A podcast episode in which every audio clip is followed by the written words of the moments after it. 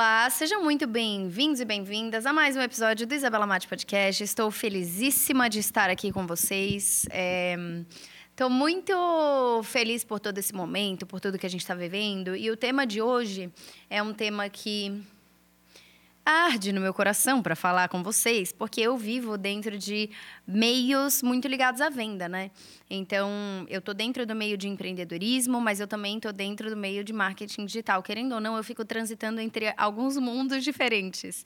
Eu transito entre o mundo de influência, o mundo de marketing digital, o mundo de negócios e empreendedorismo e também agora o mundo literário. Tipo assim, eu tô, tô navegando em vários, vários mares diferentes, sabe? E eu posso ver muitas coisas, né? Ver muitas coisas tanto com o olhar de quem está de dentro, quanto saber muitas coisas que muita gente não sabe. Então eu acho legal que eu traga a minha visão. Obviamente aqui não é um ambiente de fofoca, não é um ambiente de nada disso, mas eu acho legal trazer uma visão um pouco diferente sobre tudo isso para que talvez enriqueça um pouco a percepção de vocês sobre venda, a percepção de vocês sobre esses mundos diferentes, né? É, e o que eu queria falar hoje é: vale tudo para vender? Eu queria muito falar sobre isso, porque vocês sabem muito bem que eu vendo várias coisas. Eu tenho a Isabela Mate, que é minha loja de roupas, e eu vendo roupas através dela. Eu tenho o Imatize, que é minha empresa de educação, que tem dois treinamentos atualmente, mas a gente está expandindo, que é o Imatize, que é o treinamento de empreendedorismo digital, que é, na verdade, é da onde nasceu a empresa, né? A empresa ela nasceu, na verdade, desse treinamento, dessa lógica de abranger o empreendedorismo digital e todas as suas facetas. Então, tem o treinamento que é o, o de empreendedorismo digital, que é o completão lá. Mas também temos o Creators, que é focado em produção de conteúdo. Então, então dentro do Imatiz eu também vendo e eu faço ciclos de venda. Então, assim, o, o, o, Creators, por exemplo, ele é um produto que a gente chama de perpétuo. Então, ele é um produto que ele pode ser vendido a qualquer momento. Já o Imatiz, ele é um produto que tem turmas. Ele tem seis turmas por ano. Cinco a seis turmas, depende do ano, depende da, da fase. Esse, esse ano vão ter cinco, mas no ano que vem provavelmente seis, enfim. E dentro dessas turmas, ele tem cinco semanas de treinamento. A gente tem aulas ao vivo durante as semanas. E imagina que todas essas turmas cada uma das turmas é um lançamento que a gente faz. Então é como se eu estivesse fazendo um lançamento de uma coleção, um lançamento específico, que eu tenho que fazer toda uma pré, eu tenho que aquecer as pessoas para o lançamento, gerar antecipação, aumentar nível de consciência, fazer um monte de coisa para que essas pessoas tomem consciência do problema, tomem consciência de algo que elas estão vivendo que talvez seja uma dificuldade e tenham interesse de aprender comigo comprando esse treinamento e se tornando aluno dessa empresa de educação. Só que eu tenho uma visão sobre venda que ela é bem peculiar, tá? Eu sempre fui uma pessoa Imagina, gente, desde os meus 12 anos que eu vendo oficialmente como empreendedora. E antes disso, eu já vendia, eu adorava vender. Adorava vender pulseira de miçanga, adorava vender desenho. Eu vendia. Ah, minha mãe queria massagem. 30 minutos, 10 reais. Eu cobrava fazer as coisas, eu gostava de vender, eu gostava dessa ideia de vender. Mas eu não me considerava muito vendedora, porque quando eu fui, conforme eu fui crescendo, eu e fui aprendendo muito mais sobre filosofia, sobre o pensamento humano, sobre seres humanos no geral, e estudando mais sobre isso, eu comecei a criar um bloqueio com venda. E eu comecei a criar esse bloqueio porque a venda ela era feita de um jeito que não estava em concordância com a minha crença sobre o que é respeitar os outros. Então eu via muita gente vendendo de um jeito que não era o jeito que, que me agradava, sabe? Eu sempre me sentia acuada, eu sempre fui mais da minha. Então, tipo, se eu for numa loja, dificilmente eu vou chegar, e aí, beleza? O que, que tem aí? Eu gosto de ficar na minha, eu gosto de loja que não vão me encher o saco. Que, tipo, se eu precisar, vão estar tá ali. Mas se eu não precisar, me deixa quieta na minha. Eu, eu sempre tive esse... Sabe, não, não gostava muito. E isso não diz respeito à venda necessariamente, mas diz respeito ao modo como a venda é apresentada por grande maioria das pessoas e grande maioria das empresas, na grande maioria dos casos. E eu demorei para perceber isso. Então, eu, eu pus uma crença ali na minha cabeça. A gente está lendo um livro no Clube do Livro que chama Os Quatro Compromissos. Então, eu tô com as palavras desse livro na cabeça. Eu ia falar, ah, eu tinha um compromisso na minha cabeça. Mas é isso, é um compromisso, uma crença na minha cabeça de que eu não era boa vendedora. Eu não sou boa em vender. Eu sou boa em gerar dinheiro, mas em vender eu não era boa. Sabe assim? Tipo, eu não sou boa em fazer a venda, em ir lá e coisar, porque eu não era essa pessoa agressiva, ou que chegava e falava: ah, sua vida vai acabar se você não comprar, você é um merda. Sabe assim? Eu olhava as pessoas fazendo isso e eu falava: Acorda pra vida que você não entende nada sobre seres humanos, a pessoa não vai morrer sem o seu produto, tá tudo certo, ela viveu até aqui e tá tudo bem. Você não é o salvador da pátria, sabe? E eu sentia muito essa coisa dentro de mim, mas eu entendi que estava ligado ao fato de não concordar como a maioria das vendas eram feitas e como a maioria dos vendedores acabavam se portando no desespero para fazer uma venda. Porque eu nunca fui assim. Na minha loja de roupa, por exemplo, eu nunca cheguei para uma cliente e falei: não, você tem que comprar essa blusa. Ah, sei lá, a cliente chega. A gente tinha muito isso de experimentar, né? Agora a gente vai conseguir voltar a fazer isso de experimentar quando a gente mudar para o novo escritório. Mas, ah, é, a gente tinha muito isso de, ah, experimentar e coisa e tal. Se a cliente chegava e ela pedia certas peças, o máximo, o máximo que eu pegava era umas duas, três peças a mais que tivessem a ver exatamente com o que ela me pediu. E se ela falasse, ah, mas essa eu não pedi, eu falava, eu peguei só para você ver se você gosta, porque eu adoro essa peça. Se você não gostar ou não quiser provar, não tem problema nenhum, tá tranquilo. Tipo, eu sempre fui muito assim, sabe? Eu não pegava uma coisa que eu sabia que era mais cara e tentava empurrar e falar, não, você tem que comprar, nossa, vai ficar muito lindo, olha como ficou o seu. Sabe essas pessoas assim, forçadas? E sempre funcionou, porque eu acredito que as pessoas, só tem um jeito das pessoas fazerem alguma coisa que é se elas quiserem. Porque se elas fazem forçadas ou se sentem obrigadas a fazer aquilo, o resultado não é o que você gostaria para o longo prazo. Então, por exemplo, se eu tivesse um discurso muito agressivo é, no Imatize, por exemplo, e falasse: você nunca vai ter sucesso no digital se você não fizer o Imatize. E a sua empresa está dando errado por causa disso. Mês que vem você pode falir, você pode levar a sua empresa para ruína, a sua família para ruína, e sua vida pode acabar. E aí você vai separar do teu marido ou da tua esposa, e seus filhos vão ficar sem leite. Sabe assim? Tipo, essas pessoas começam a ser muito agressivas. Aí a pessoa se sente moacuada, fala: beleza, beleza, então eu vou lá, vou pagar esse treinamento ela não entrou porque ela quis, ela entrou porque ela estava com medo. Ela entrou porque ela se sentiu obrigada a entrar. Porque foi uma pressão psicológica feita na cabeça dela. Então, ela não vai ser aquela pessoa que vai ser um aluno comprometido, um aluno que vai se dedicar, um aluno que sabe porque está ali. Então, faz muita, muita diferença. Por isso que eu acho que quando a gente vê escola e faculdade, tá Vamos tirar o fato de faculdade ficar muita gente no barzinho, bebendo e coisa e tal. Mas, assim, na faculdade, eu noto isso por mim, pela minha experiência, tá? Então, não vou falar dos outros. Na escola, o que eu notava era que era muito menos compromisso com as aulas, com as matérias, com isso e aquilo, porque o único foco era passar, então era só em época de prova que prestava atenção e começava a estudar, porque tava cagando, tá ligado? Não tinha uma motivação para aquilo. E na faculdade, e eu também me incluo nisso na escola. Eu, eu falava que eu não gostava de estudar, tipo, eu não gosto de estudar. Eu nunca peguei recuperação, sempre passei direto, sempre fiz tudo, sempre fui aluna boa tal, mas eu não gostava, tipo, odiava estudar. E eu falava, eu não gosto de estudar, ai, quando eu puder sair daqui não estudar mais, sabe assim? E aí na faculdade eu só tirava 10, 9 e eu gostava de estudar. Eu não queria faltar aula.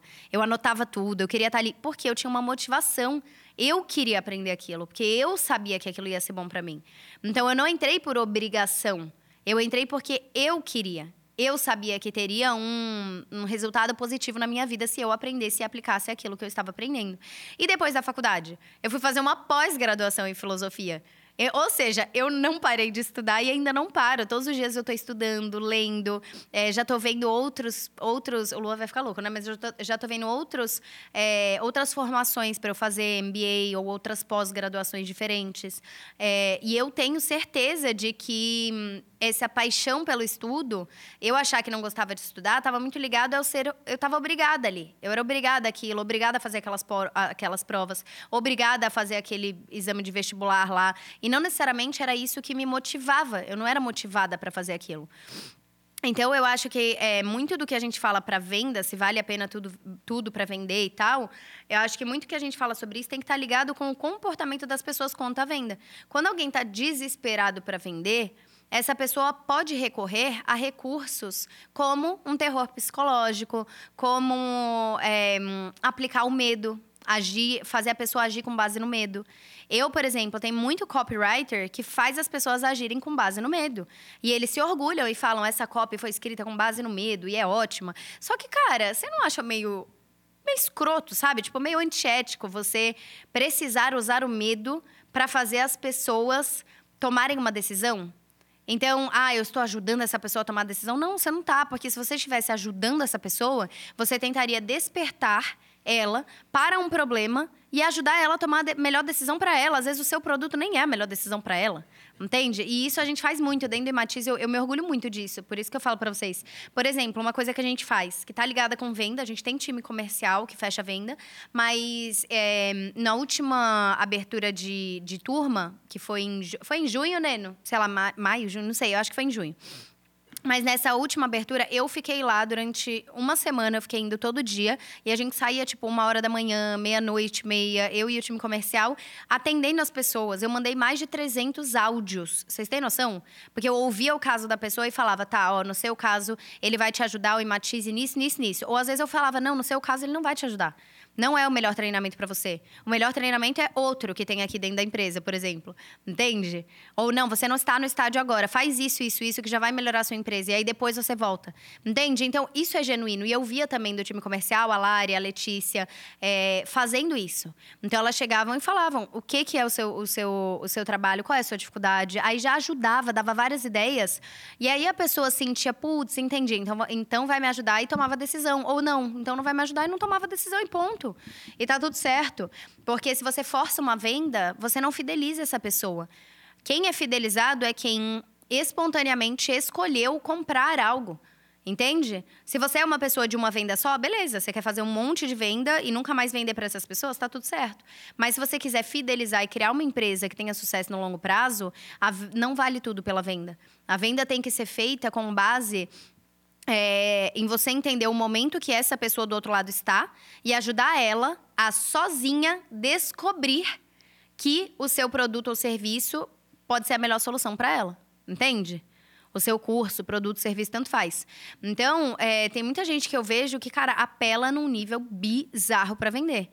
E isso não só é desespero, como eu acho que é falta de ética. A pessoa não sabe o que é ética. Ela não sabe nem o que é moral, nem o que é ética e qual a diferença das duas coisas. Então, se você não é uma pessoa ética, você faz só o que é melhor para você e dane-se o resto. E dane-se o outro. E dane-se o longo prazo. E dane-se a sociedade. E eu não acredito nisso. Eu acredito que tudo que a gente faz tem que estar alinhado com os nossos valores morais, os nossos, a, a, ética, né? Se nós somos éticos, e tem que estar alinhado com as nossas causas, nossas crenças. Então, se a minha crença é o, que o conhecimento ele traz independência e permite que a pessoa tome melhores decisões na vida dela, e se a minha crença é que é bom ser diferente, e se a minha crença é que nós não devemos permitir, né, matar parte de nós mesmos para caber numa caixinha que não foi a gente que construiu, então eu tenho que ser diferente. Eu tenho que tratar a pessoa como alguém que não quer se enquadrar no padrão. Eu tenho que fazer uma venda fora do padrão. Eu tenho que ter um atendimento fora do padrão. Eu tenho que ter é, é, esse tipo, todos os pontos de contato que eu tenho com a pessoa do outro lado, que englobam a venda, a venda não é só o ato de comprar. A venda ela vem sendo construída desde o teu conteúdo, desde o primeiro contato que a pessoa teve com você, desde um amigo que te indicou, o que que falou de você, o que que ela já viu de você em outros lugares. A venda ela é construída muito antes do que as pessoas imaginam. Não é só na hora de passar o cartão. Ali a, a, venda já foi feita. Na hora que a pessoa passa o cartão, ela já tinha decidido o que ia comprar. Você entende? E muitas vezes essa decisão ela vem de outros fatores que não são só o preço, o parcelamento. Isso daí são meras formalidades racionais para ela ver a viabilidade dessa compra. Mas a venda, ela é feita aqui, ó. Ela é feita no cérebro, mas ela é feita no, na parte emocional do cérebro é no sistema límbico, não é no neocórtex, sabe? Ele é feito num, num, na parte em que a gente é emocionado inspirado e que a gente decide tomar uma decisão para o nosso bem, pelo que a gente julga que é o melhor. E aí, na hora que a gente vai lá e faz uma compra, isso, obviamente, eu não estou falando de compradores compulsivos, nada disso, que funciona de outro jeito. Estou falando de pessoas que compram coisas assim, é, de forma normal, sabe? É, mas isso daí é muito importante que as pessoas entendam. Porque se você começa a ouvir papo de guru de marketing que fala que vale tudo para vender, use essa copy com base em medo, é, use esse sisteminha aqui e tal, faça desse jeito específico, é, humilha a pessoa, sabe? Encontra o ponto fraco da pessoa e joga em cima dela e todo esse tipo de coisa. Então você tá com as pessoas erradas, ouvindo pessoas erradas. Porque eu duvido que esse tipo de pessoa já chegou longe pra caralho. Tipo, eu falo isso com, com conhecimento de causa, sabe? Os meus sócios dentro do Imatize, a, a, que, que estão, né, em sociedade, são os maiores do Brasil. É Flávio Augusto, é Caio Carneiro, é Joel J. Eles estão dentro de empresa, da empresa que tem essa sociedade e está junto do Imatize que faz ele existir e acontecer. Então, esses caras são muito gigantes, esses caras vendem para um cacete e esses caras não usam nada que é apelativo para vendas nem o Flávio, que vende desde 1900 e tanto, 1990 e tanto, e nem o Caio, que é, foi venda direta a vida inteira e trabalha com vendas e é a maior autoridade de vendas aí do Brasil, é um cara muito fera. E nem o Joel. Então, tipo, você não precisa necessariamente de nada disso, e esse não é só que você não precisa, mas não é o caminho do longo prazo. Porque imagina, uma coisa que você tem e que você vai ter pro resto da sua vida é a sua reputação, é a sua credibilidade. Hoje você pode ter um negócio, amanhã você pode não ter mais esse negócio. Hoje você tem um emprego, amanhã você pode não ter mais esse emprego. Você pode ter outro emprego, outro negócio, outra vida com outra pessoa. Mas o que que fica? É a tua imagem. O que fica é a sua credibilidade. Então, a partir do momento que você abre mão da sua credibilidade, do respeito que os outros têm por você, por algo momentâneo, você está abrindo mão de algo que vai caminhar junto a você, independente da situação que você esteja, para o resto da sua vida. Se você é uma pessoa que tem responsabilidade social, então, independente do hoje, você consegue garantir um amanhã melhor. Porque as pessoas se lembram de como você as fez sentir.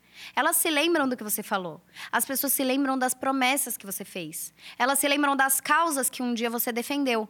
Então, se você muda e cada hora está defendendo uma coisa diferente, cada hora você está pulando de galho em galho, cada hora você promete uma coisa diferente e você não se responsabiliza por cumprir aquilo que você prometeu, por é, ter atitudes compatíveis com a tua palavra, por exemplo, as pessoas se lembram. E aí você pode até ter conquistas materiais, mas é difícil de você conseguir crescer realmente no longo prazo se você tem uma reputação e uma credibilidade horríveis.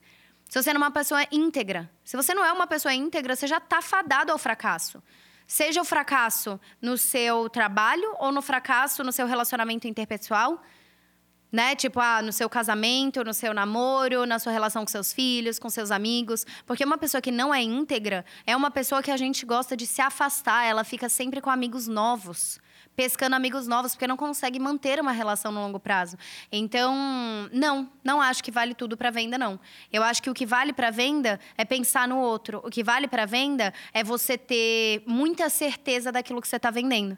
Esse é o primeiro passo. Eu vendo com muito orgulho tudo que eu vendo. Ah, minhas roupas, eu sei que elas têm uma qualidade impecável. Você vai comprar uma calça, calça Angelu, que tá vendendo horrores lá. Vai comprar essa calça jeans. Cara, ela é impecável. É jeans de marca gigantesca brasileira que vende cinco vezes o valor que, que tá o preço dela ali. E ela é impecável, vai durar anos no seu armário. Qualquer calça jeans, qualquer alfaiataria. Então, assim, ter a certeza de que seu produto é bom facilita na hora de vender. Você não precisa apelar. Ter a certeza de que o seu curso é bom, o Imatize, o Imatize, o Creators, que está dentro do Imatize, né? O Imatize e o Creators, eu vendo de olhos fechados para quem for. Tanto que eu falo assim, tipo, pessoas que eu admiro e que vêm mandar querer entrar no Creators, gente grande, sabe? Influenciadores grandes e tal. Eu falo, pode entrar, pode entrar porque você vai amar. E aí depois vem a pessoa e fala: "Eu estou amando, tá mudando muita coisa para mim". Então, ter a certeza, dedicar tempo, esforço mesmo, para que o seu produto seja incrível, para que o seu serviço seja excepcional, porque quando a gente não tem tanta certeza, quando a gente sabe que a gente é um pouco fraudulento, quando a gente sabe que a gente não entrega tanto quanto a gente está prometendo que entrega, a gente começa a apelar. A gente começa a apelar tanto na venda quanto a apelar quando vem qualquer crítica.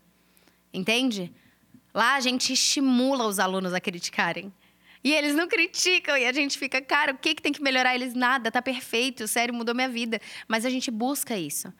Eu quero saber como melhorar, porque eu tenho tanta certeza que é bom, eu tenho tanta certeza que a gente entrega aqui e que a gente vai fazer o possível para ser a melhor experiência para o aluno ou para ser a melhor roupa que a pessoa vai ter ali de qualidade, usabilidade, atemporalidade, que é tranquilo para gente. A crítica vem como uma oportunidade de melhora e tá tudo certo. Não toca numa parte que eu acho que eu sou uma fraude. Não, eu sei que a gente dá o sangue para entregar paradas muito boas. Então essa crítica vem como um olhar de fora que talvez eu não consiga estar, né? Talvez eu não consiga enxergar. Isso é ótimo, é uma oportunidade de melhora. Obviamente, vindo de forma certa, né? Correta. Porque eu já tive gente que me criticava. Gente, ai, tem umas fofocas, juro. Mas teve gente já que, que me xingava em grupo de Facebook só para promover a própria loja. Então, tipo assim. Isso daí não, mas aquela crítica de um cliente, aquela crítica, ela passa a não tocar tanto, não te doer tanto. Porque você olha como uma oportunidade melhor e você tem confiança de que seu produto é incrível e que você se doa pelo outro, que você está entregando, você está servindo e ajudando, entende? Então. Eu acho que a venda tem que, tem que ter um conceito mais complexo. Tem que ter um conceito em alguém precisa de algo. Eu consigo entregar o algo que essa pessoa precisa para que ela chegue no lugar onde ela quer? Às vezes é, ela quer se sentir bonita. Eu consegui entregar uma roupa que faça ela se sentir bonita, seja pela modelagem, a qualidade, ou tanto faz, o tecido, para que ela se sinta bonita. O que ela precisa é a roupa, o que ela quer é se sentir bonita. Eu consigo. Então, beleza, então tem um match. Então a venda fica muito mais fácil que roupa que ela quer. Às vezes a pessoa, você quer vender uma roupa específica. E a pessoa, outra roupa seria muito melhor para ela pelo estilo de vida dela, pelo biotipo dela, pelo que ela gosta de valorizar no corpo dela. Então você tem que ouvir, você tem que conversar, você tem que perguntar. E se você não faz isso, aí você começa a apelar, porque você não sabe o que o outro está pensando, você só está olhando para o número. Então, não, eu não acredito que vale tudo para venda e eu acredito, inclusive, que é preciso que nós mudemos a nossa visão sobre o que é venda, o que é sucesso, o que é. é porque o sucesso para mim é fidelização de cliente, né? O sucesso não é necessariamente um grande número de venda e pouca gente que fideliza, compra outros treinamentos ou que compra outras roupas, compra novas coleções, que se torna um cliente fiel, né? E essa fidelidade ela vem de transparência, honestidade, de você é, andar lado a lado com a causa que você defende, suas atitudes estarem aliadas, as atitudes da sua empresa. Então, eu queria trazer um pouco essa visão diferente sobre venda para que vocês possam refletir e talvez ajudar vocês no negócio de vocês, ou se vocês são de algum time de comercial, time comercial de alguma empresa, ou até entender que tudo é uma venda, né? Quando você está vendendo uma ideia para, para alguém numa discussão, isso também é uma venda. E você precisa ouvir o outro, você precisa entender o, o que, que ele quer, o que, que ele precisa, se você consegue entregar, ser íntegro com a sua palavra, agir com base em valores morais, éticos, pensar em longo prazo e ter responsabilidade com aquilo que você fala, promete e faz. Tá bom? Espero que vocês tenham gostado. A pré-venda do meu livro está oficialmente aberta. Então o link está aqui embaixo para você comprar, poder ler meu livro. Eu vou ficar muito, muito, muito feliz, sério mesmo. Se você puder me mandar, se você comprar o livro, se puder me mandar na DM, né, lá no direct do Instagram, eu vou ficar muito feliz de poder ver e ver quem é você que comprou, porque eu só consigo ver as vendas, né? Não vou conseguir ver ali o nome das pessoas. Então, dessa é uma forma da gente estreitar ali o relacionamento. E também nós estamos é, começando a captação para o Imatize. A, qual, qual que é a turma agora que vai vir? Terceira turma do Imatize. Terceira, eu fazendo quatro com a mão. Terceira turma. Então, eu vou deixar o link aqui embaixo de captação para vocês, tá bom? É, captação é o quê? Pessoas que estão interessadas em estar nessa nova turma, colocam ali o e-mail, o telefone, e aí o nosso time comercial entra em contato para ver o que que eu... Vocês vão ver como é a venda, tá? Aí você vai ver, vai ver qual é o seu negócio, se consegue te ajudar, tirar suas dúvidas, explicar tudo direitinho, é, explicar as datas, passar tudo que você tenha de dúvidas. Mas o Imatiz ele é um treinamento de empreendedorismo digital, então ele é voltado para todas as áreas do digital. Então, assim, você tem um negócio físico, ou você já trabalha no digital, ou você quer começar a empreender, a gente vai te ensinar desde validação de uma ideia até modelos de negócios digitais, é, branding, marca, é, tem também ali uma pincelada de produção de conteúdo. É, a gente fala sobre comunicação, oratória, mentalidade. A gente começa com mentalidade porque eu, ali eu acerto a cabeça do aluno e aí a pessoa começa a voar em todas as áreas da vida. É bizarro. É, a gente vai até e-commerce, os canais na prática, canais de venda, enfim, funil de venda, como estruturar. É, é muito legal, muito legal mesmo. E, e, tem três aulas ao vivo, são cinco semanas de treinamento. Tem três aulas ao vivo, uma no começo, uma no meio e outra no fim. Essas aulas ao vivo têm interação, tem dúvida, suporte, a plataforma é linda, mas enfim, qualquer dúvida que você tenha, é só você depois falar com o time comercial certinho, tá bom? E encontro vocês então no próximo episódio. Beijo grande!